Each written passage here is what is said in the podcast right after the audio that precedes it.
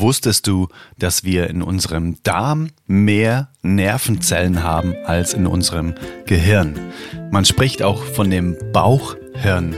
Das heißt, was in unserem Darm passiert, das ist so entscheidend für unser Wohlbefinden, für unser, vor allem auch für unser Immunsystem, dass es sich auf jeden Fall mal lohnt, ja mal hinzugucken, was sind denn eigentlich förderliche Lebensmittel, die dem ganzen Bakteriumswahnsinn, der in unserem Darm so stattfindet, was da zuträglich ist und was für eine gesunde Darmflora einfach auch sorgt. wir sprechen hier heute in dem Interview genau über das, über Fermentation und über Keimung, weil Fermentation nichts anderes ist als quasi schon vorverdaute Lebensmittel. Bedeutet, unser Darm hat nicht mehr so viel zu tun.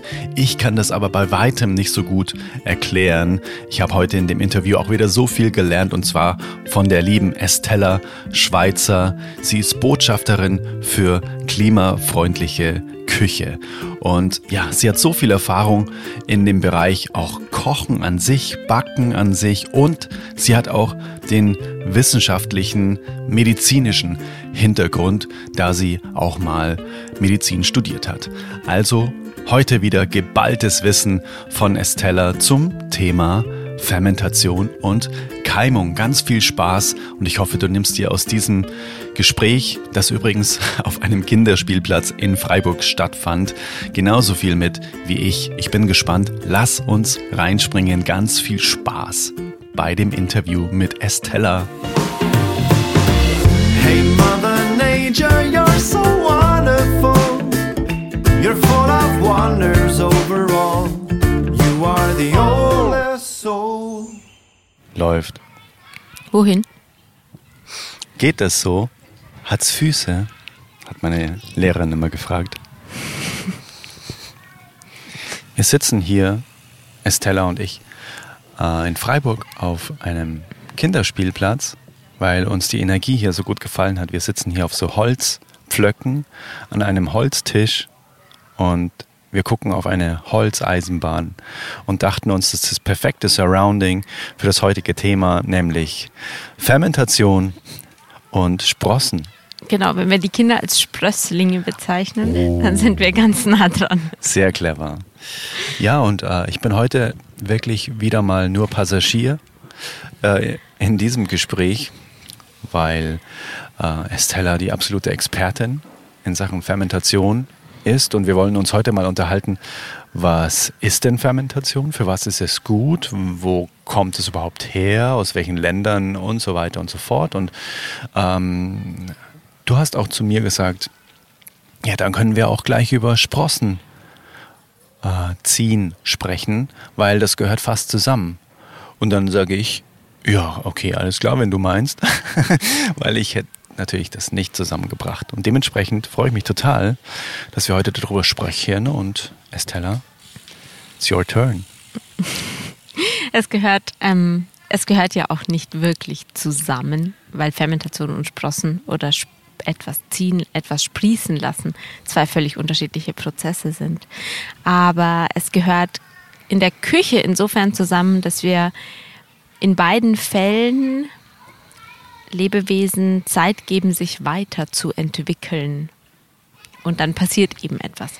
Ich und welchen sagen, Lebewesen und so weiter, das nehmen wir nicht an, Lebe, wir Ja, heute. Lebewesen und auch ähm, einfach äh, natürlichen Lebensmitteln. Ich wollte Lebensmittel sagen. Mhm. Genau, nicht Lebewesen. Wobei beim Fermentieren tatsächlich äh, Bakterien entstehen, ähm, die ja auch Lebewesen sind mhm. oder zumindest in irgendeiner Form lebendig. Mhm. Genau. Weil sie sich von etwas ernähren und dadurch ja. etwas produzieren. Aber lass uns da mal reingehen. Genau, wir gehen jetzt mal rein. Fermentation ist ein, ein uraltes Kulturgut, das die Menschheit sich zu zunutze gemacht hat, letztendlich um Lebensmittel haltbarer zu machen. Also mhm. die Ursprungsidee war gar nicht so probiotisch angetriggert, wie wir es heute immer wieder erleben. Also Was bedeutet probiotisch? Probiotisch bedeutet, dass die Bakterien, die bei der Fermentation entstehen und dann im Lebensmittel in größerer Dichte und höherer Anzahl vorkommen, für unser Mikrobiom im Darm sehr positiv sind und dazu beitragen können, dieses Mikrobiom eben besser aufzustellen und auch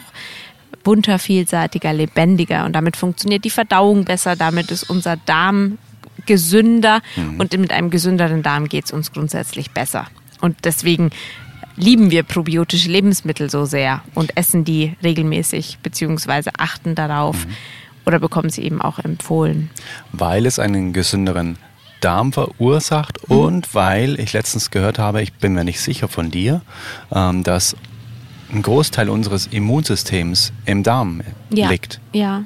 Und dementsprechend würde das auch bedeuten, je probiotischer, je besser unser Darm funktioniert und umso je besser die, ähm, die, die, das Mikrobiom, wie, wie breiter das Mikrobiom aufgestellt ist, also umso intakter letztendlich dieses Biotop ist in unserem Bauch, mhm. ähm, umso besser ist auch unser Immunsystem mhm. aufgestellt. Mhm. Ja, im, im der, der Darm hat einen, eine Schlüsselfunktion auf den ganzen Körper gesehen. Also wir haben im Darm auch mehr Nervenzellen als im Gehirn tatsächlich. Und dieses Bauchhirn, sagt man auch, ist fürs Wohlbefinden einfach maßgeblich ausschlaggebend. Mhm. Ja, das ist sozusagen da passiert mhm. viel mehr, als wir denken. Verdauung ist immer so, ach ja, ich verdau halt. Mhm. Ähm, aber eigentlich bestimmt unser Darm alles Mögliche. Also die Bakterien im Darm bestimmen zum Beispiel auch, auf was du Appetit hast. Okay. Was zur Folge hat, wenn du dich von Fertigprodukten ernährst oder von minderwertigen Lebensmitteln, dann wollen diese Bakterien, weil sie sich darauf spezialisiert haben, mal sagen, boah geil, ich stehe voll auf Chips. Ähm, die wollen dann immer mehr davon und dann hast du Appetit darauf. Aber nicht, weil du wirklich Appetit darauf hast, sondern weil dein Darm, dein, deine Darmmitbewohner sich dafür einsetzen, mhm. äh, wieder das zu bekommen, was sie beim Delivery Service eben am allerliebsten bestellen. Das heißt quasi, du kannst deinen Darm konditionieren. Ja, genau. Und wenn du den Darm auf, auf Lebensmittel konditionierst, die nach deinem rationalen Bewusstsein eher gesünder sind, dann hat er auch Lust darauf. Und und so, deswegen mhm. ist, finde ich, auch intuitives Essen so ein Thema. Um intuitiv essen zu können und dabei uns gesund zu ernähren und gesund leben, ähm, gesund zu leben, ähm, müssen wir, dürfen wir zunächst einmal darauf achten, uns wieder vollwertiger und vielseitiger auszurichten. Mhm. Weil wenn wir gewohnt sind oder von klein auf nur beigebracht bekommen haben, von Fertigprodukten zu leben oder hochverarbeitete Lebensmittel zu uns genommen haben, dann, dann haben, haben wir einfach nicht das Mikrobiom im Bauch, mhm. das auch nach Rohkost ruft oder nach Obst oder nach ähm, Vollkorngetreide und so weiter. Wohingegen, wenn das eine Zeit lang praktiziert wurde und wir uns vollwertig, ganzheitlich ernährt haben, dann haben wir wahnsinnigen Appetit auf solche Dinge und merken das auch im, zum Beispiel auf Reisen oder im Urlaub. Oder wenn wir, keine Ahnung, mal ein Wochenende mit Freunden durchgefeiert haben, Alkohol getrunken, eher Junkfood gegessen, dass wir irgendwie merken, so, boah, ich brauche jetzt einfach mal wieder einen großen Salat mit viel Rohkost oder mir ist total nach gedünstetem Gemüse oder nach gebratenem Gemüse. Ich, ich brauche mal wieder was Natürliches. Das spüren wir dann sehr, sehr deutlich. Gibt es da, gibt's da so, ein, so ein Zeitfenster, wo du sagst, ähm, man kann quasi ähm, den Darm umgewöhnen oder umkonditionieren auf gesünderes Essen? Wenn, keine Ahnung, 21 Tage, dann ist der Darm um, umkonditioniert? Ja, so 21 bis 28 Tage, also drei bis vier Wochen. Aha, alright. Das geht ziemlich flott. Mhm. Und dann ist natürlich immer noch unser, unser Kopf Assoziationen, ähm, die wir zu Lebensmitteln haben, die uns zum Beispiel wahnsinnig schöne Erinnerungen rufen, wenn wir den Duft von, von Pizza riechen, riechen, ja genau, oder ähm, wenn irgendwo ein Braten gebraten wird und wir radeln vorbei und haben so mhm. das Gefühl so, oh, früher bei Oma zu Hause im Wohnzimmer oder vorm Ofen. Also dann kommen ja ganz andere Themen mhm. noch mit hoch. Mhm. Genau. So, zurück zur Fermentation. Genau. Darum ging es eigentlich, nicht um unser Mikrobiom. Das ist aber wichtig, glaube ich. Es ist total wichtig. Weil ähm, Du hast mir auch schon ein bisschen erzählt, dass die Fermentation ja auch eben für unseren Darm total wichtig ist. Genau. Und dementsprechend sollten wir uns auch eben mal unterhalten haben, warum denn überhaupt es wichtig ist, dass es für unseren Darm wichtig ist. Was im Darm so vorhanden ist, genau. dass es dafür wichtig ist. Genau. Also beim Fermentieren von Lebensmitteln passiert im Grunde eine biochemische Zersetzung. Und zwar fangen Bakterien, die auf diesen Lebensmitteln ohnehin schon vorhanden sind oder die wir zusetzen, zum Beispiel wenn wir Cashew Masse zu Cashew-Joghurt fermentieren oder überhaupt pflanzlichen Joghurt herstellen. Dann setzen wir Probiotika zu. Das sind sozusagen probiotische Bakterienkulturen. Und die setzen sich zusammen aus den gleichen Bakterien, die in unserem Darm vorkommen. Lactobacillen, ähm, Enterobakterien, Helicobacter. Das sind einfach verschiedene Stämme und Kulturen. Ähm, genau. Und die fangen dann an, in dem Moment, in dem äh, Stärke zur Verfügung steht, also Zucker, den sie verdauen können und äh, Flüssigkeit, also es einfach auch feucht ist und das Milieu schön warm, am besten bei Zimmertemperatur, fangen die an zu arbeiten und vermehren sich und verdauen eben einen Teil der Stärke in diesen Lebensmitteln weg und werden immer mehr. Haben die auch einen Darm? Kann man sich das vorstellen? Wahrscheinlich nicht, Die Bakterien, oder? ich bin keine Biologin. Okay. Die haben einen kleinen Darm mit Sicherheit auch, aber das, das sind so, krass. das sind ja eher so Einzeller. Die Ja, haben ja. halt einfach Ja, ich ich meine, da muss ja irgendwie was durch und am Ende wieder rauskommen, sonst würden die ja nichts draus machen können, oder? Irgendein Prozess muss da hervor. Ja, aber, kommen. aber ähm, solche Prozesse, also Prozesse, die, die etwas aufnehmen und was anderes hinten äh, rausgeben, die passieren in jeder Zelle. Also das muss nicht unbedingt ein Darm sein. Bei Ach, uns, bei uns passiert das halt in dem Lebensmittel, also wir, wir verdauen ja auch in unserem Darm nicht nur ein Element, sondern Mhm. den ganzen Nahrungsbrei. Und diese verändernden Prozesse aber aus, keine Ahnung, biochemischer Art, das passiert in jeder Zelle und passiert da eben auf eine Okay. bestimmte Art und Weise. Okay. Auf jeden Fall ist es so, dass eben bei Fermentation in einem Lebensmittel ähm, äh, Zuckerbestandteile wegverdaut werden. Gleichzeitig entsteht Sauerstoff, der deswegen blubbert es dann auch immer so schön. Und ähm, der Säuregehalt wird ein bisschen höher. Und das macht unterm Strich eine Konservierung.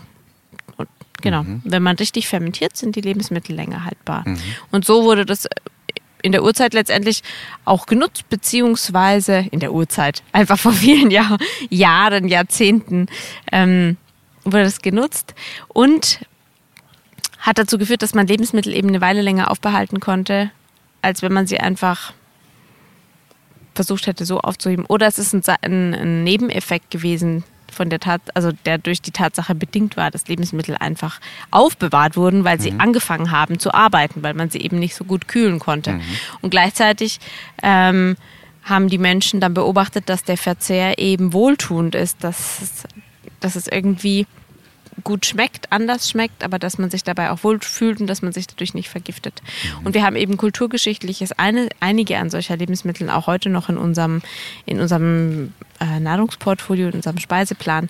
Also in unserem Kulturkreis ist es zum Beispiel Sauerkraut, milchsauer eingelegtes Gemüse. Unsere Großeltern haben im Herbst, wenn die Ernte eingebracht war, wahnsinnig viel Gemüse einfach milchsauer eingelegt. Das bedeutet, es wurde eine Salzlake zubereitet. Dieses Gemüse wurde geputzt, eng in Gläser geschichtet, mit dieser Salzlake übergossen, bei Zimmertemperatur eine Weile lang stehen gelassen.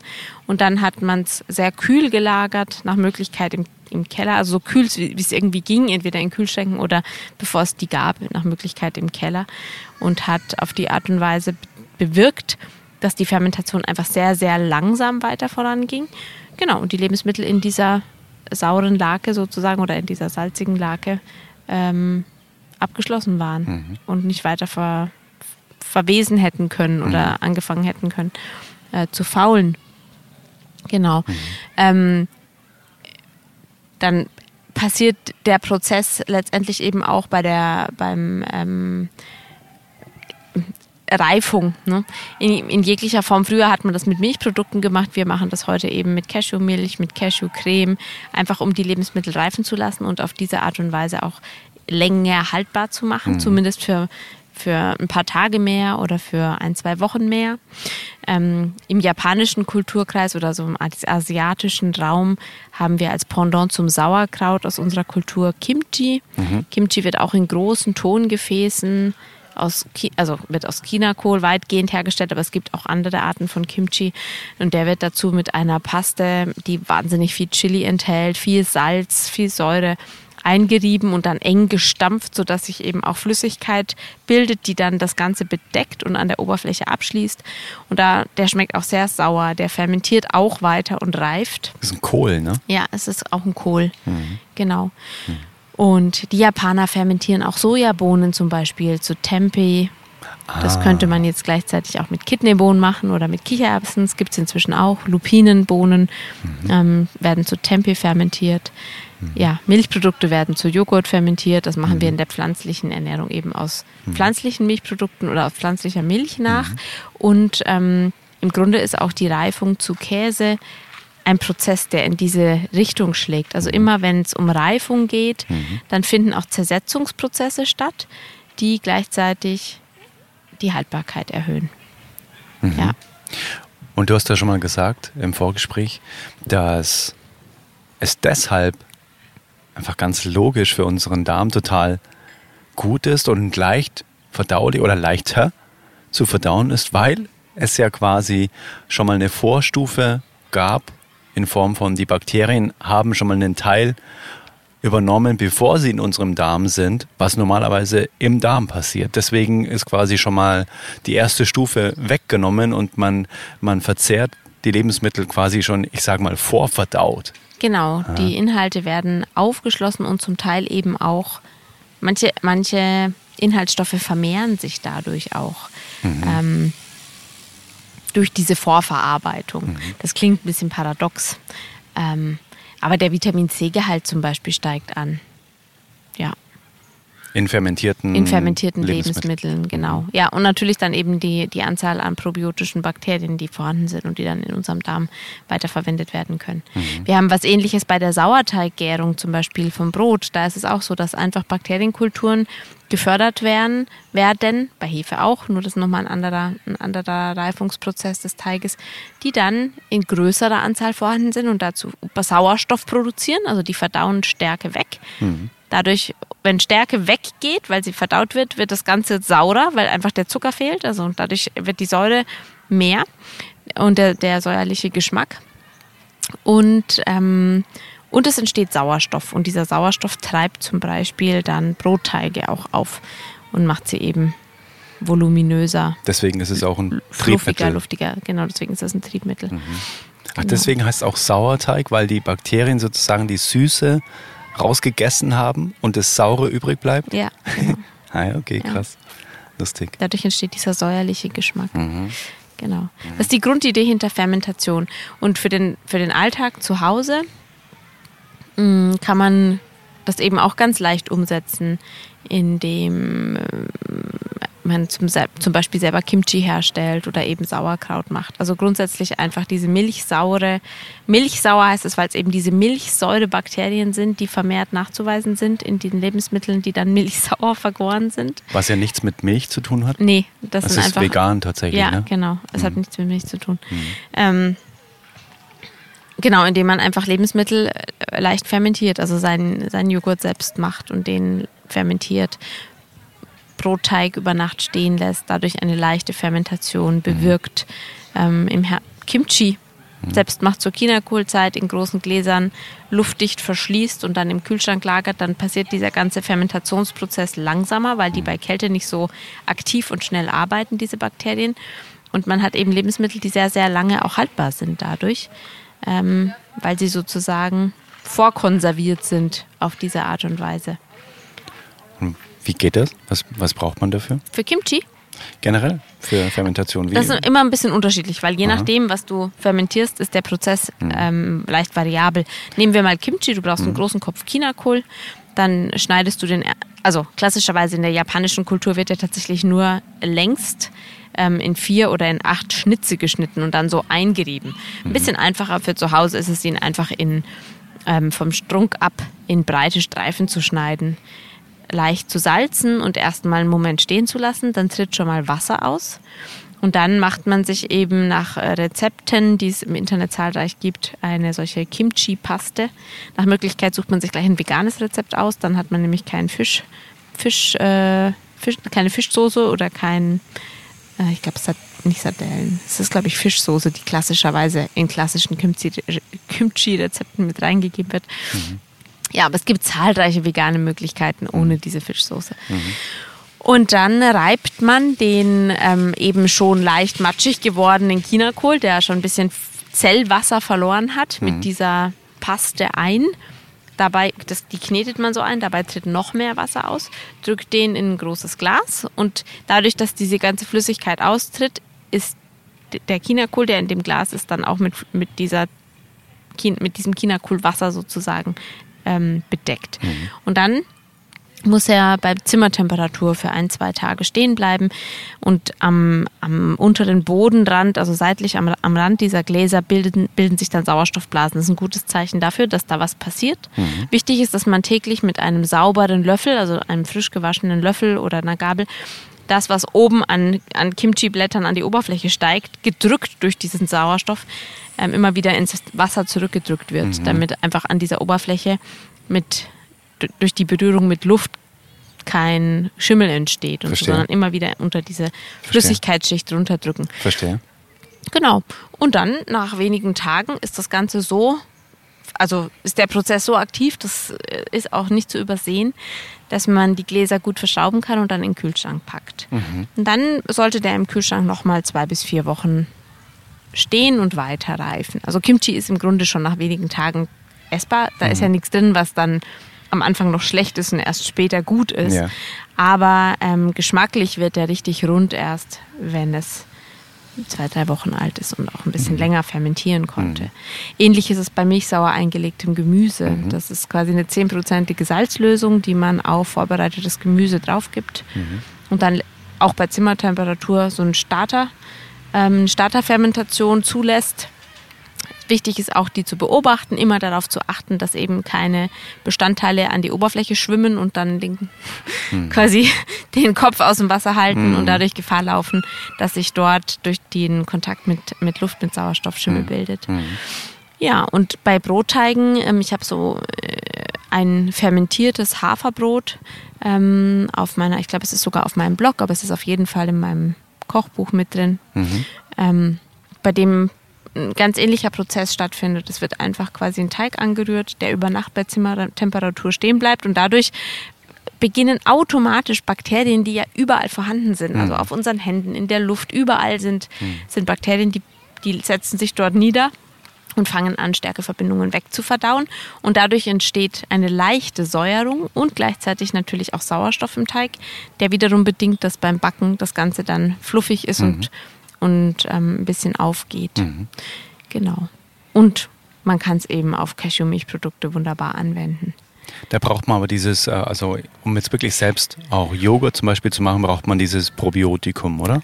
Es ist ein, ein, eine Absicherung, dass die, mhm. der Start auch funktioniert. Mhm. In Sommermonaten, wenn es richtig heiß ist, mhm. kann man tatsächlich auch ohne Probiotikum arbeiten und einfach die Bakterien da hineinfallen lassen, die sowieso in der Luft vorhanden sind. Also es passiert tatsächlich auch so. Mhm. Es ist mir nicht so ganz erklärlich, warum es einfach so passieren kann, ähm, aber es funktioniert. Mhm. Diese, diese Milchsäurevergärung funktioniert. Mhm. Ähm, in dem Moment, in dem ich äh, bei etwas kühleren Temperaturen den gleichen Prozess antriggern möchte, verwende ich gerne ein Probiotikum.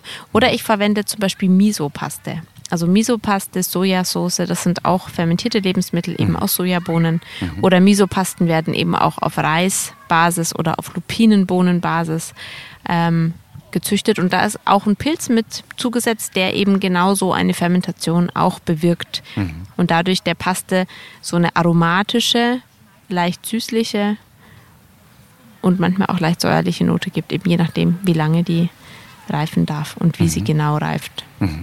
Und aus was sie in der Basis hergestellt ist. Mhm.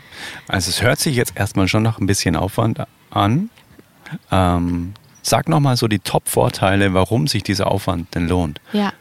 Also einmal natürlich das haltbar machen, ist aber eigentlich heutzutage, glaube ich, nicht mehr so das Thema, oder? Nö, wir sind ja super gut mit Lebensmitteln versorgt. Aber es ist eine Kulturtechnik bei der ich sagen würde, es schadet nicht, wenn man sie, wenn man sie beherrscht. Wer weiß, was die Zukunft bringt. Vielleicht ist es für uns mal ganz gut zu wissen, wie man mhm. Lebensmittel ein bisschen länger haltbar macht. Und mhm.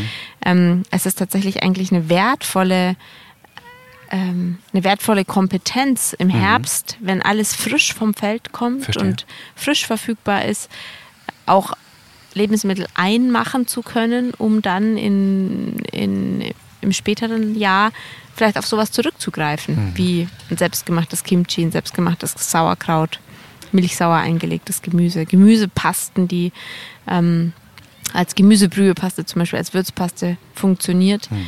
und einfach zubereitet wurde aus Rohstoffen, die zu dem Zeitpunkt der Zubereitung frisch waren und später dann durch Salz und durch eben eine leichte Fermentation länger haltbar sind. Genau. Neben der Tatsache, dass es einfach eine Kompetenz sein kann und super lecker schmeckt, weil es unser Geschmacksprofil nochmal, also wir hatten das in der Folge, in der es um Geschmack ging, aufwertet, weil, weil es einfach nochmal eine ganz andere Geschmacksnuance ist, die dazu kommt, die wir nicht durch eine frische Säure, wie zum Beispiel Zitronensaft oder einen Schuss Essig dazugeben können, sondern Fermentation schmeckt einfach nochmal anders. Das wäre der Geschmack sauer, oder? Ja, es hat eine säuerliche Note, aber es hat auch so was Bitzelndes. Es hat einfach, also es, es ist schwer zu beschreiben. Das war nicht dabei. Ein rohes Sauerkraut schmeckt anders als eben ein Schuss Zitronensaft oder ein Schuss Essig oder ja, es ist einfach nochmal eine andere Art von Geschmack. Ähm, und darüber hinaus ist es für, unsere, für unser Mikrobiom im Darm eben einfach wirklich wertvoll, probiotische Lebensmittel zu verzehren, um jeden Tag einen kleinen Push zu geben, dass diese Darmbewohner sich zahlreich vermehren, gesund sind, gut verdauen, alles, was wir ihnen zuführen, gut verdauen können und uns damit auch lange gesund halten. Ja. Ist Argument genug, finde ich. Ja, zumindest. Und es macht Spaß. Also es ist wirklich toll. Es gibt auch ganz tolle Bücher. Ich weiß den Titel jetzt nicht, deswegen kann ich ihn nicht nennen, aber wir können in die Shownotes schreiben, dann recherchiere ich nochmal. Ich weiß, wie das Cover aussah.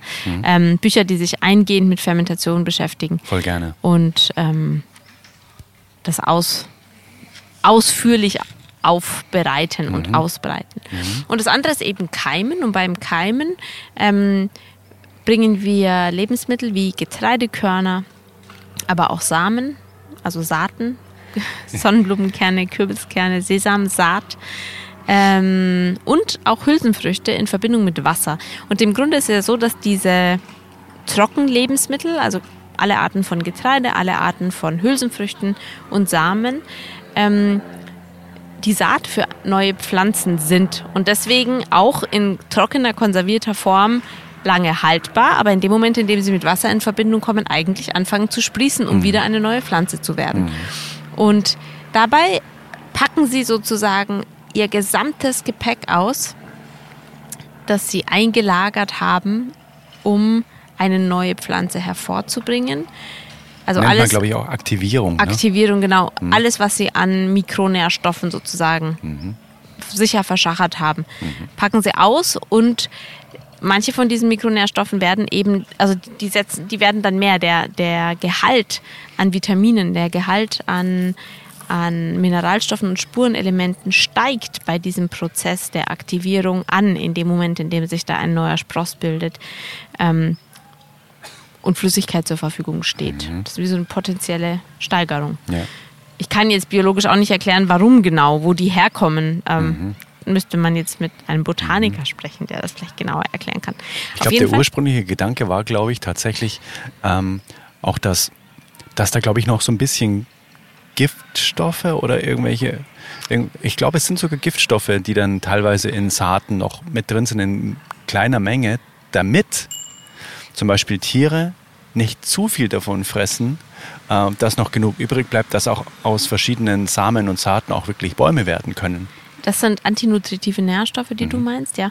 Die sind, also Giftstoffe sage ich immer so ungern, weil die sind tatsächlich nicht giftig, sondern sie sind eher unbekömmlich oder schmecken eben nicht so gut. Ja, ja, genau. Mhm. Und dadurch verstehe. ist dann gesichert, boah, wenn was nicht so gut schmeckt oder wenn ich irgendwie nach, keine Ahnung, beim, nach dem ersten Mal äh, Mhm. verzehren merke, dass es mir wahnsinnig schwer im Magen liegt oder, oder Bauchkrämpfe macht, dann Mhm. esse ich es nicht nochmal wieder.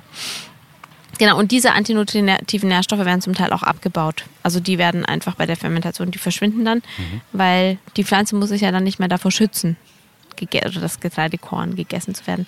Bei Und der das- Keimung Bei oder der bei der- Keimung. Okay. Wir sind jetzt bei der Keimung. Genau. genau. Ja, und für uns ist es natürlich total vorteilhaft. Also auf der einen Seite ist es vorteilhaft, weil eben die Nährstoffdichte sich so vervielfacht und dadurch ähm, beim Verzehr von einer Handvoll Sprossen genauso viele Nährstoffe aufgenommen werden können wie beim Verzehr eines großen Salates. Also jetzt mal überspitzt dargestellt, mhm. je nachdem wie der Salat zubereitet ist und was da alles drin ist. Mhm. Es gibt da schon nochmal unterschiedliche Gewichtungen. Und im Alltag ist es natürlich eine wahnsinnig praktische Möglichkeit, zu jeder Jahreszeit, also auch im Herbst, Winter und Frühling, ähm, wenn am Ende des Herbstes weniger frische Nahrungsmittel zur Verfügung stehen oder es schon so kalt wird, dass einfach Kräuter auch nicht mehr gut wachsen und Grünzeug nicht mehr gut wächst. Ähm, und im Winter und im Frühjahr, in dem einfach aufgrund der Temperatur in unseren Breitengraden allgemein wenig wächst, durch diese Microgreens sozusagen auf der heimischen Fensterbank oder Küchenbank selbst solche Mineralstoffbomben zu züchten, mhm. die man dann einfach verzehren kann. Also wie so ein Minigarten. Superfood. Ja, genau, mhm. ist ein Superfood. Mhm. Und ja, und es macht Spaß. Also Kresse, Kresse hat vielleicht jeder schon mal zu Hause gezüchtet, aber mit so Keimgläsern oder mhm. einfach auch einem Sprossenturm lassen sich auch wirklich super leicht ähm, Getreidekeimlinge, Sonnenblumenkernkeimlinge, Kürbiskeimlinge, eben Kresse, Alfalfa, Sprossen, ich glaube, sie heißen Alfalfa, Radieschensprossen, Knoblauchsprossen, Zwiebelsprossen. Mhm.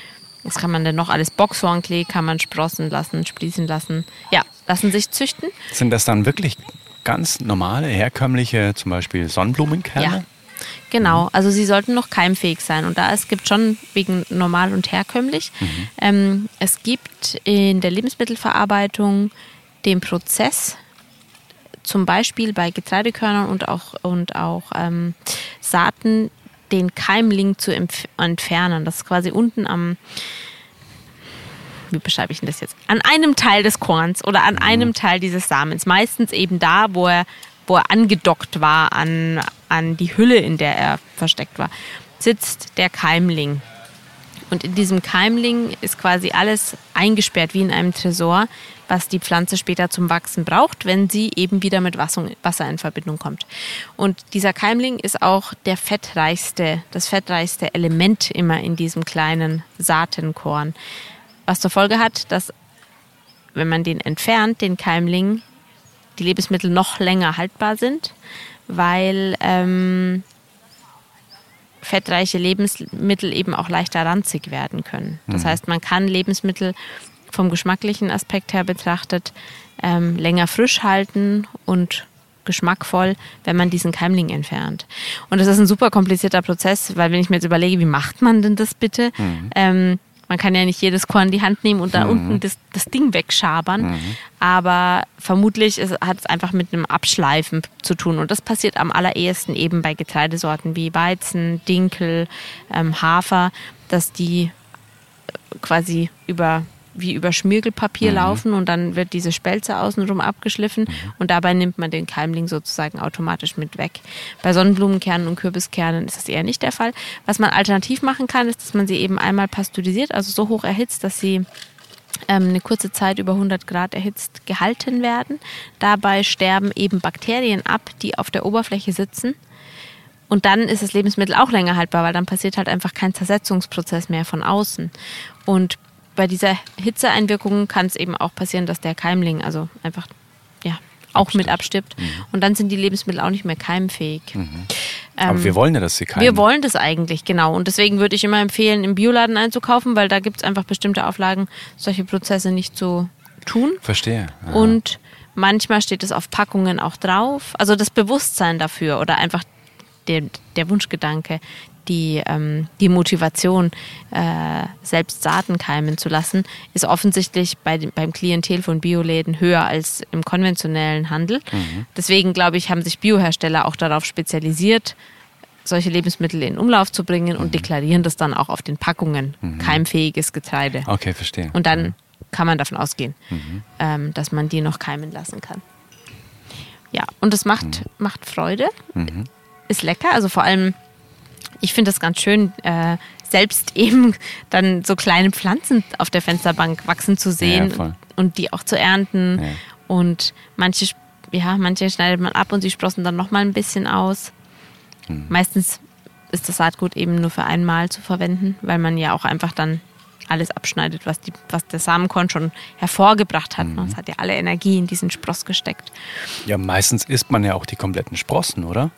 Genau, je nachdem. Also bei Kresse zum Beispiel schneidest so, du einfach mhm. oben die, ja. ähm, die, äh, die Sprossen weg. Bei Sonnenblumenkerne oder bei Getreidesprossen isst du das gesamte, mhm. das gesamte Sprießgut mit. Mhm. Genau. Und bei Hülsenfrüchten ist noch ganz wichtig, also Kichererbsen und auch Bohnen oder Linsen lassen sich keimen, aber es ist trotzdem für die Bekömmlichkeit ganz gut, wenn man die anschließend wirklich mit kochendem Wasser übergießt oder auch im gekeimten Zustand so verwendet, wie man eben die, die Kichererbse, die weiße Bohne, die Linse verwenden würde, wenn man sie kochen würde. Also tatsächlich nochmal zu kochen. Mhm. Und ähm, wir wissen, dass durch Hitzeeinwirkung Nährstoffe verloren gehen. Aber in der Theorie ist es so, dass eben die Nährstoffdichte in so einem gekeimtem Getreide, in so einer gekeimten Kichererbse um das Zehnfache steigt. Und dann geht bei Hitzeeinwirkung wieder was verloren. Aber es bleibt am Ende immer noch mehr übrig, als wenn das Ursprungsprodukt nicht gekeimt gewesen wäre. Mhm. Also eine große Einladung an alle Menschen, die mhm. sagen, oh, ich möchte mich logistisch auch ein bisschen so organisieren, ähm, dass ich mir Zeit nehme, die morgens und auch abends und wenn ich zu Hause bin, auch mittags so dreimal am Tag zu wässern und zu pflegen und dann nach vier, fünf Tagen eben auch ähm, zu ernten. Mhm in den Kühlschrank zu packen und dann innerhalb von wenigen Tagen zu verzehren, weil das natürlich immer weiterarbeitet und so. Also man muss sich, das sind kleine ähm, Tamagotchis, sage ich mal. All diejenigen, die vielleicht unsere Generation sind, kennen Tamagotchis noch. Man muss die füttern, man muss die sich um die kümmern mhm. und man ist dann auch für die verantwortlich, für diese mhm. Keimlinge, die ähm, brauchen Aufmerksamkeit und mhm. Betreuung. Aber ja, wenn man Lust dazu hat, das zu tun, mhm. äh, ist das definitiv sowohl kulinarisch als auch aus gesundheitlicher Sicht eine wahnsinnige Bereicherung für mhm. den täglichen Speiseplan. Geht Einfrieren auch? Oder? Ja, aber also einfrieren, das ist so wie wenn du Beeren einfrierst oder auch Gemüse. Man kann Gemüse ja einfrieren und wenn du es auftaust, dann ist es aber dadurch, dass alle, alles Wasser, alles zelluläre Wasser sich ausgebreitet hat und die Zellwände zerborsten hat, ist es dann nachher total matschig. Verstehe. Ne? Und bei Sprossen ist es auch so, wenn du die mhm. einfrierst, das kannst du machen, aber ähm, also zumindest alle Sprossen, die einen relativ ähm, ein, ein schönes grünes Blatt ausbilden, die holst du dann als Matsche aus dem mhm. Eisfach. Das schmeckt, glaube ich, nicht. Okay. Vielleicht sinnvollerweise kann man es machen bei Hülsenfrüchten, die man eben so sprießen lässt oder Getreide, weil da wird der Keimling, bis, die, bis das Keimgut verzehrbar ist, nur wenige Millimeter lang, also so zwei bis drei, maximal fünf Millimeter. Ähm, da geht's, aber ja, also bevor man sie wegschmeißt, weil man es irgendwie nicht schafft, sie zu essen oder man sich verschätzt hat mhm. beim Einweichen, ähm, bevor der Keimprozess beginnt oder so und dann merkt, wow, so viel davon kriege ich jetzt gar nicht verzehrt, ist es sinnvoll, die einzufrieren. Mhm. Aber ich würde jetzt davon abraten, ähm, erst extra mehr zu machen, um dann was einzufrieren mhm. und dann mal anders weiter zu verwenden. Also da macht es eher Sinn, zum Beispiel, wenn du sagst Kichererbsen, dass der Prozess ist ein bisschen langwieriger, weil die müssen ja erstmal über Nacht eingeweicht werden, dann werden die gewaschen. Dann fängt man an, die keimen zu lassen. Dann dauert es nochmal fünf bis sechs Tage bei Kichererbsen oder vielleicht sogar acht, je nachdem, nach Jahreszeit, nach Temperatur, bis die gekeimt sind und dann möchtest du aus deinen gekeimten Kichererbsen, sage ich mal, Kichererbsen-Curry oder irgendwas in der Art kochen. Und dann kannst du natürlich mehr kochen und diese Suppe am Ende einfrieren. Das würde mhm. Sinn machen. Mhm. Ja. Mhm. Spannend. Äh, gibt es so, so Top, Top-Keimlinge, die du empfiehlst, wo du sagst, ja, das kann man immer echt super ausprobieren, weil es gibt ja auch fertig ja. gekaufte, so in so kleinen Tüten, wo man sagt, ja. wo drauf steht irgendwie so äh, Sprossen, äh, Sprossenmix. super vital Sprossenmix. Ja, genau. Das ist für den Einstieg ganz praktisch, mhm. weil die haben oft, also da hat sich jemand eben schon mal um eine Zusammenstellung bemüht, die geschmacklich auch rund ähm, rüberkommt und auf der Packung ist sehr genau beschrieben, wie man vorgehen muss. Das ist für den Anfang auf jeden Fall sehr praktisch. Für den alltäglichen Gebrauch finde ich Kresse super praktisch, weil man da einfach nicht viel verkehrt machen kann. Dafür braucht man nicht mal ein Keimglas oder einen Keimturm, sondern letztendlich braucht man für Kresse nur einen Teller und eine saugfähige Unterlage wie irgendwie so ein Bio-Ceva. Ähm, aus Recyclingpapier oder mhm. ne, du kannst ja diese Sprossensaat irgendwo drauf streuen. Mhm. Und dann fangen die einfach an oder Watte haben wir im Kindergarten oder in der mhm. Schule hat man doch immer irgendwie äh, Kresse auf Watte mhm. sprießen lassen. Und die kann einfach abgeschnitten werden und kommt dann über den Salat aufs Brot, mhm. wo auch immer drauf und mhm. schmeckt einfach total mhm. lecker und aromatisch. Mhm. Und genauso leicht funktionieren eben diese Alfalfa, Alfalfala, ich glaube Alfalfa-Sprossen. Ähm, ein bisschen komplizierter. Oder Sonnenblumenkernsprossen sind auch super leicht zu machen. Das ist einfach sehr dankbar. Das funktioniert einwandfrei, meistens beim ersten Mal, genauso bei Kürbiskern. Mhm. Ähm, ein bisschen komplizierter wird es bei Getreide und tricky wird es bei Hülsenfrüchten, weil die einfach viel länger brauchen und man sich wirklich ein bisschen kümmern muss. Ja. Mhm. Aber es lohnt sich auch hier, einfach mal einzutauchen, auszuprobieren. Mhm. Für den Anfang empfehle ich solche Keimgläser. Ja. Die gibt es in Bioläden zu kaufen. Mhm. Habe ich auch. Das ist ja. voll toll. Mhm. Und das ist super simpel, wenn man da mhm. irgendwie nicht großartig rummachen muss. Und wenn man dann eine absolute Leidenschaft dafür entwickelt hat und wirklich sagt, wow, ich möchte total tief eintauchen und am, lieben, am liebsten jeden Tag solche Dinge essen. Und dann empfiehlt es, also ist wirklich meine Empfehlung, sich einen Sprossenturm zu kaufen. Das sieht auch super schön aus. Mhm. Ähm, noch nie gehört? Das sind wie so, wie so Petrischalen in riesig und du kannst mehrere aufeinander stellen. Ah. Dann kannst du auf jeder Ebene was anderes züchten. Aha. Und eben auch, dann kannst du theoretisch, wenn der sieben Etagen hat oder fünf, an fünf Tagen die Woche was anderes ansetzen und dann erntest du die nacheinander. Aha, okay. Und irgendwie, also es ist einfach super schön. Und Aha. es ist tatsächlich dein Gemüsebeet in der Küche. Ach geil. Ja. Hast du sowas? Hast du einen Sprossenturm? Ich habe tatsächlich im Moment keinen aus WG-Platzgründen und ich, wir hatten aber früher zu Hause immer einen. Ich habe jahrelang ähm, in meiner Kindheit und Jugend solche Dinge gemacht. Im okay. Café haben wir das auch gemacht. Im Café mhm. haben wir tatsächlich, eine, da hatten wir Keimgläser und haben quasi ständig unsere Sprossen für den Salat. Wir haben damit unseren, unsere Bowls und den Salat getoppt, mhm. haben wir selbst gezüchtet. Mhm. Da war ich einfach versorgt, da musste ich das zu Hause nicht machen. Und als ich ähm, letztes Jahr umgezogen bin, habe ich mich erstmal möglichst, äh, wie sagt man da, puristisch äh, mhm. gehalten in mhm. Neuanschaffungen und so weiter. Aber sobald ich mal weiß, wo ich wieder langfristig lebe und bin, werde ich mhm. mit Sicherheit wieder einen Sprossenturm haben. Ach geil. Äh, man muss, glaube ich, echt aufpassen mit dem Spülen, weil ja. es schimmelt halt schnell, glaube genau. ich, weil halt alles so feucht Deswegen ist. Deswegen ne? habe ich gesagt, wie ein Tamagotchi. Also wenn man nicht mhm. aufpasst, dann kippt das Ganze. Genau, das habe ich bei mir auch gemerkt. Die kriegen dann plötzlich so einen, so einen weißen Kamm und dann denkt man sich so, oh Gott. Das sieht komisch aus. Ja, ja, genau. Also die kann man einfach dann, oder muss man echt regelmäßig spülen einfach. Ja, ne? genau. Mhm. Aufgrund von Schimmel, oder? Ja, weil diese Bakterienflora, die wir halt überall haben, die kann sich da natürlich auch ansiedeln und mhm. dann das ich denke auch die, die ersten Schimmel, die da entstehen, also überhaupt Schimmel auf Lebensmitteln, ähm, der ist in unseren Breitengraden ja fast nie vorhanden. Das heißt, wenn wir irgendwo Schimmel sehen, denken wir immer sofort so, boah, scheiße, ist giftig. Das ist nicht unbedingt immer der Fall. Nicht mhm. jeder Schimmel auf Lebensmitteln ist sofort giftig. Und wir haben zum Beispiel in unserem Magen ja eine ganz, ganz saure Salzlösung, die mhm. auch nochmal ähm, im Verdauungsprozess fast desinfizierend mhm. wirkt. Ähm, damit kommen wir zum Beispiel in Berührung, wenn wir in, in, Ländern reisen, in denen einfach andere hygienische Voraussetzungen gegeben sind, und mit Sicherheit mal was essen, was vielleicht unserem Hygienekonzept in Deutschland nicht so hundertprozentig genügt. Ähm, Alles so smart aufgestellt. Im schlimmsten Fall gibt es dann einen üblen Magen-Darm-Infekt. Mhm. Im besten Fall macht die, macht die Salzsäure im Magen einfach alles platt und du merkst mhm. gar nichts. Mhm, krass. Genau. Und deswegen ist auch da so, also bei Lebensmittelschimmel, ich würde jetzt an dieser Stelle nicht empfehlen, alles einfach trotzdem zu essen, weil es gibt schon auch Lebensmittelschimmel, der einfach super Bauchweh bereiten kann. Mhm. Also vor allem, wenn er blau wird, ist es nicht so schlau mhm. zu essen. Was ist dann Blauschimmelkäse? Blauschimmelkäse ist ein gezieltes Kulturen. Also es ist ein einfach ganz bewusst eingesetzter Blauschimmel. Das ist aber was anderes als ein ein verdorbener, okay. ein verdorbenes Brot, was du vier Wochen vergessen hast, was dann irgendwie überzogen ist von so einem grün-blauen Schimmel. Ja, ja. Okay, das ist was anderes. Das ist anderes, was anderes und der, dieses Brot solltest du auf keinen Fall essen, weil okay. da könntest du halt echt übel Bauchweh bekommen. Okay, verstehe. Oder ja. auch vielleicht eine leichte, je nachdem, was sich da eben ansiedelt. Mhm. Okay. Äh, Vergiftungserscheinungen. Mhm. Genau, aber also an dieser Stelle, wenn man jetzt eben so Sprossen zieht und bei mhm. manchmal so beobachtet, wow, ist das jetzt Schimmel oder sind das noch Sprossenhärchen? Aha. Solange das so minimal ist, dass du gar nicht richtig erkennen kannst, ist es jetzt ein Schimmelfilm oder mhm. so ein mhm. Flaum mhm. oder gehört es zum Sprossen noch dazu, mhm. ähm, ist es in der Regel überhaupt nicht schlimm. Und wenn du vor allem weißt, ich habe regelmäßig gegossen, ich habe die jetzt nicht vier Tage da vergessen und habe mich überhaupt nicht mehr gekümmert. Wenn es dann komplett von dem Pflaumen überzogen ist, würde ich dir auch empfehlen, lass es, lass es sein, gib sie auf den Kompost. Die Mikroorganismen im Kompost freuen sich auch darüber.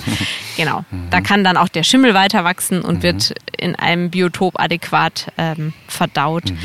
Ähm, genau, damit möchte ich einfach nur sagen, wenn man sich auf dieses Terrain begibt und die ganz, also wirklich akribisch und gewissenhaft gewässert hat, dass das nicht so schnell giftig wird. Also nicht, dass unsere Zuhörer jetzt denken, so, boah, ich muss ganz genau aufpassen und wenn ich nur ein undefinierbares Härchen erkenne, muss ich schon alles wegschmeißen. Auch der Spross hat manchmal so wie so kleine Wurzelauswüchse und so. Das ist, ja. Spannend. Ja, Sollen wir es ganz kurz nochmal zusammenfassen? Fermentierung und Sprossen ziehen? Genau. Fermentieren bedeutet das Reifen lassen von Lebensmitteln, um sie haltbarer zu machen. Beim Fermentieren entsteht eine, also wird Stärke abverdaut sozusagen. Das Lebensmittel verliert an Zucker und gleichzeitig ähm, wird dadurch die, die saure Komponente deutlicher zu schmecken. Und das Positive an fermentierten Lebensmitteln ist eben, dass sich der Gehalt an probiotischen Bakterien vermehrt, die wir auch im Magen-Darm-Trakt haben und die dadurch, dadurch, dass wir sie extern zu uns nehmen, unserem Darm helfen, lange gesund zu bleiben und sein Mikrobiom eben möglichst vielseitig und breit aufzustellen. Und Produkte, die bereits fermentiert sind, wo wir es nicht mehr selber machen müssen, ist zum Beispiel, oder sind Tempeh, hast du gesagt, Ja, oder? Was, genau. was gehört noch dazu? Pflanzlicher Joghurt, Joghurt, genau. Aha. genau. Heißt, es sollte eigentlich schon auch in unserem äh, allgemeinen Nahrungsrepertoire vorhanden sein, immer auch ein Stück weit Es fermentierte. tut uns zumindest gut, Es tut uns gut, ja. wenn wir die essen. Mhm. Genau. Fällt dir noch was ein, außer Joghurt noch? Tempeh, Miso-Paste ist auch Miso-Paste. fermentiert. Kimchi kann man kaufen, das ist auch fermentiert. Sauerkraut. Mhm. Sauerkraut, okay. Milchsauer eingelegtes Gemüse gibt es auch manchmal. Gekauft, okay. Gekauft. Ähm, äh, Sojasauce, ist die fermentiert? Die ist im Herstellungsprozess auch fermentiert. Ich glaub, aber die arbeitet nicht mehr weiter. Mhm. Verstehe. Das heißt, die ist für Okay. den Geschmack ist das ein fermentiertes Lebensmittel. Verstehe. Aber dann ist die Fermentation unterbrochen durch, Okay. den, Mhm. durch die Pasteurisierung und durch den entsprechenden Salzgehalt und so weiter. Okay. Und Sprossen ziehen, Superfood zu Hause auf der Genau. Fensterbank. Mhm. Ja, aus Samen und Saaten Mhm. aller Art, also Getreidekörnern, wirklichen Ölsaaten, Sonnenblumenkerne, Mhm. Kürbiskerne, Leinsaat, Sesam. Ähm, es gibt ja unterschiedliche Arten, heißt quasi, es gibt wirklich Sprossen, die ich in einem verzehre, dann die ich über den Salat tue und es gibt eben auch wirklich Auswüchse, die ich abschneide wie Kresse. Wie Kresse, genau. Oder? Wobei ich gerade so reflektiere, ich glaube, die, die man abschneidet, ist tatsächlich nur Kresse. Ich glaube auch, mir fällt auch nichts Oder ein. mir fällt keine andere ein. ja. Ähm, Schnittlauch. alle anderen obwohl- Mhm. wachsen auch, ja, wenn der noch so klein ist, alle anderen wachsen eben auch nicht so, dass man sie einfach abschneiden kann. Genau. Aber es gibt zum Beispiel verschiedene Kresse-Sorten. Und wenn ihr was anderes kennt, schreibt es uns gerne in die Kommentare. Ist auf Mhm. Genau. jeden Fall gut. Genau, und dann ähm, äh, hält man sich eben an die entsprechende Anleitung. Entweder kauft man sich für den Beginn so einen Sprossenmix oder Mhm. recherchiert man ein bisschen im Internet, hält sich an die entsprechende Anleitung, wie Mhm. ein Getreidekorn eben eingeweicht und gewässert werden muss. Also zur Aktivierung müssen wir tatsächlich je, jegliche Saat eine Weile lang einweichen, in Wasser legen und dann wäscht man die ordentlich ab gibt die in so ein Keimglas oder eben in einen Keimturm und wässert sie auch ganz regelmäßig, mehrmals am Tag. Und nach drei bis fünf Tagen oder bei Hülsefrüchten nach acht kann man dann das gekeimte Lebensmittel verzehren. Und der Mehrwert ist eben, dass die Nährstoffdichte in diesen, in diesem gekeimten, in diesen gekeimten Saaten angestiegen ist. Okay. Also wir nehmen quasi mehr Nährstoffe auf, als wir aufnehmen würden, wenn wir das Getreide, genau, Saaten ungekeimt essen würden. Deswegen gibt es auch vorgekeimte Brote, glaube ich, so Essener-Brot und Zum sowas. Beispiel. Ne? Ja. Mhm. Genau. Geil. Voll gut. Schon Ja. wieder total viel gelernt. Vielen Dank dafür. Sehr gern. Großartig. Viel Spaß beim Nachmachen. Ja, ich freue mich auch schon selbst, ehrlich gesagt, auch wieder viel mehr darauf zu achten, auch über fermentierte Lebensmittel, auf einmal bewusst auch nochmal mich damit auseinanderzusetzen und auch nochmal Sprossen aufzusetzen, weil ich habe dieses Keimglas und ja, nächstes Mal beim Einkaufen denke ich dran, dass ich mir so, eine, so einen Sprossenmix mitnehme. Geil, freue mich Ja. voll. Super. Alright. Vielen Dank für dein Wissen. Danke, dass du es wieder geteilt hast. Und äh, schön, dass wir hier auf dem Spielplatz für so viel Mehrwert und äh, Wissenszuwachs sorgen durften. Ich hoffe, die Kleinen haben zugehört und morgen gibt's Sprossen. auf der Fensterbank und Kresse. Geil. Bis nächsten Monat. Vielen Dank, Estella. Sehr gern. Bis dann. Bis dann. Da sind wir wieder zurück vom Kinderspielplatz. Und ja, ich hoffe, du hast dir heute auch wieder ganz viel mitgenommen zum Thema Fermentation, was das überhaupt ist, was für Lebensmittel denn fermentiert sind bereits und wie man das anstellt und auch vielleicht auch die Inspiration mit dem Keimen. Also das ist richtig cool, finde ich persönlich, da einfach diese Sprossen dann auch in dem Glas mal wachsen zu sehen und es schmeckt einfach in dem Salat so gut und ich merke auch, was es mir für eine Energie gibt. Also auch auf einem Brot, ich esse total gern auch ehrlich gesagt mal irgendwie ein Aufstrichbrot und da einfach so Sprossen drüber, immer mega, immer fresh, immer knackig, immer ja voller Energie. Energie. Also das lohnt sich auf jeden Fall, sich mal so ein Keimglas zuzulegen, falls du das noch nicht zu Hause hast. Ja, das war es jetzt mal mit Estella im Jahr 2021. Es geht natürlich 2022 monatlich weiter mit Estella. Das war jetzt die Dezember-Folge mit ihr und Du kannst dich auf noch so viele Dinge freuen. Wir sind gerade auch noch am Brainstormen. Wenn du natürlich auch explizite Themenwünsche hast, wo du sagst, boah, das wäre total cool, dass ich mich genau über das Thema mal mit Estella austausche, wenn es ums Thema Ernährung geht, wenn es um, ja, einfach auch dieses Thema, wo du jetzt schon mitbekommen hast, dass Estella da wirklich sehr viel weiß, dann lass es mich gerne wissen. Schreib mir das gerne auf Instagram unter Adrian-Winkler. Findest du mich auf Instagram? Schreib mir eine persönliche Nachricht oder auch eine Sprachnachricht. Alles cool für mich. Ich freue mich auf jeden Fall von dir zu lesen. Und ja, Estella und ich sind gespannt, was vielleicht auch dir für Themen einfallen, für Wunschthemen. Und vielleicht ist schon dein Thema das nächste Interview mit Estella zusammen. Estella hat auch ein wundervolles Kochbuch und noch viel, viel mehr. Und ja, ich kann es dir nur von Herzen empfehlen. Ich selbst gucke da ganz oft rein und lass mich inspirieren und koche auch danach. Das findest du auch in den Show Notes. Lass da einfach mal einen Klick da und dann kannst du dir mal angucken, was Estella alles so für wundervolle Bücher hat. Und wenn du Bock hast, ergänzend zu diesem Podcast auch inspirierende Stories und wirklich von Herzen geschriebene E-Mails von mir zu bekommen und zwar zwei, dreimal die Woche sogar.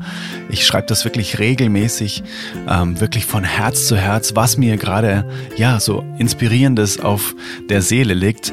Dann trag dich super gerne ein unter adrianwinkler.com slash newsletter oder geh einfach auf meine Webseite adrianwinkler.com. Dort findest du oben rechts einen Button, wo du dich einfach eintragen kannst und dann bist du auf der Mindful Mail Liste. Du kannst dich jederzeit austragen, wenn es dir zu viel wird, aber ich kann es dir nur empfehlen, einfach mal das auszuchecken, auszutesten. Dann verpasst du auch keinen Podcast mehr, du verpasst keine Veröffentlichung mehr von Musik und bekommst immer mal wieder eine liebevolle Nachricht von mir. Dann bleibt mir noch zu sagen, wenn dir dieser Podcast gefällt, wenn er dich inspiriert, dann lass super gerne eine 5-Sterne-Bewertung auf Apple Podcast da.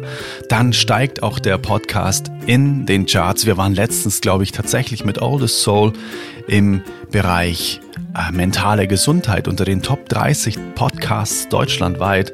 Das ist natürlich sehr äh, erfreulich und das ja, ähm, zeigt mir auch, dass das Thema und die Inhalte hier aus dem Podcast, dass ähm, die gerne gehört werden und ja, du kannst deinen Beitrag dazu leisten, wenn du Bock hast, jetzt auf Apple Podcast eine 5-Sterne-Bewertung und eine kleine Rezension zu schreiben.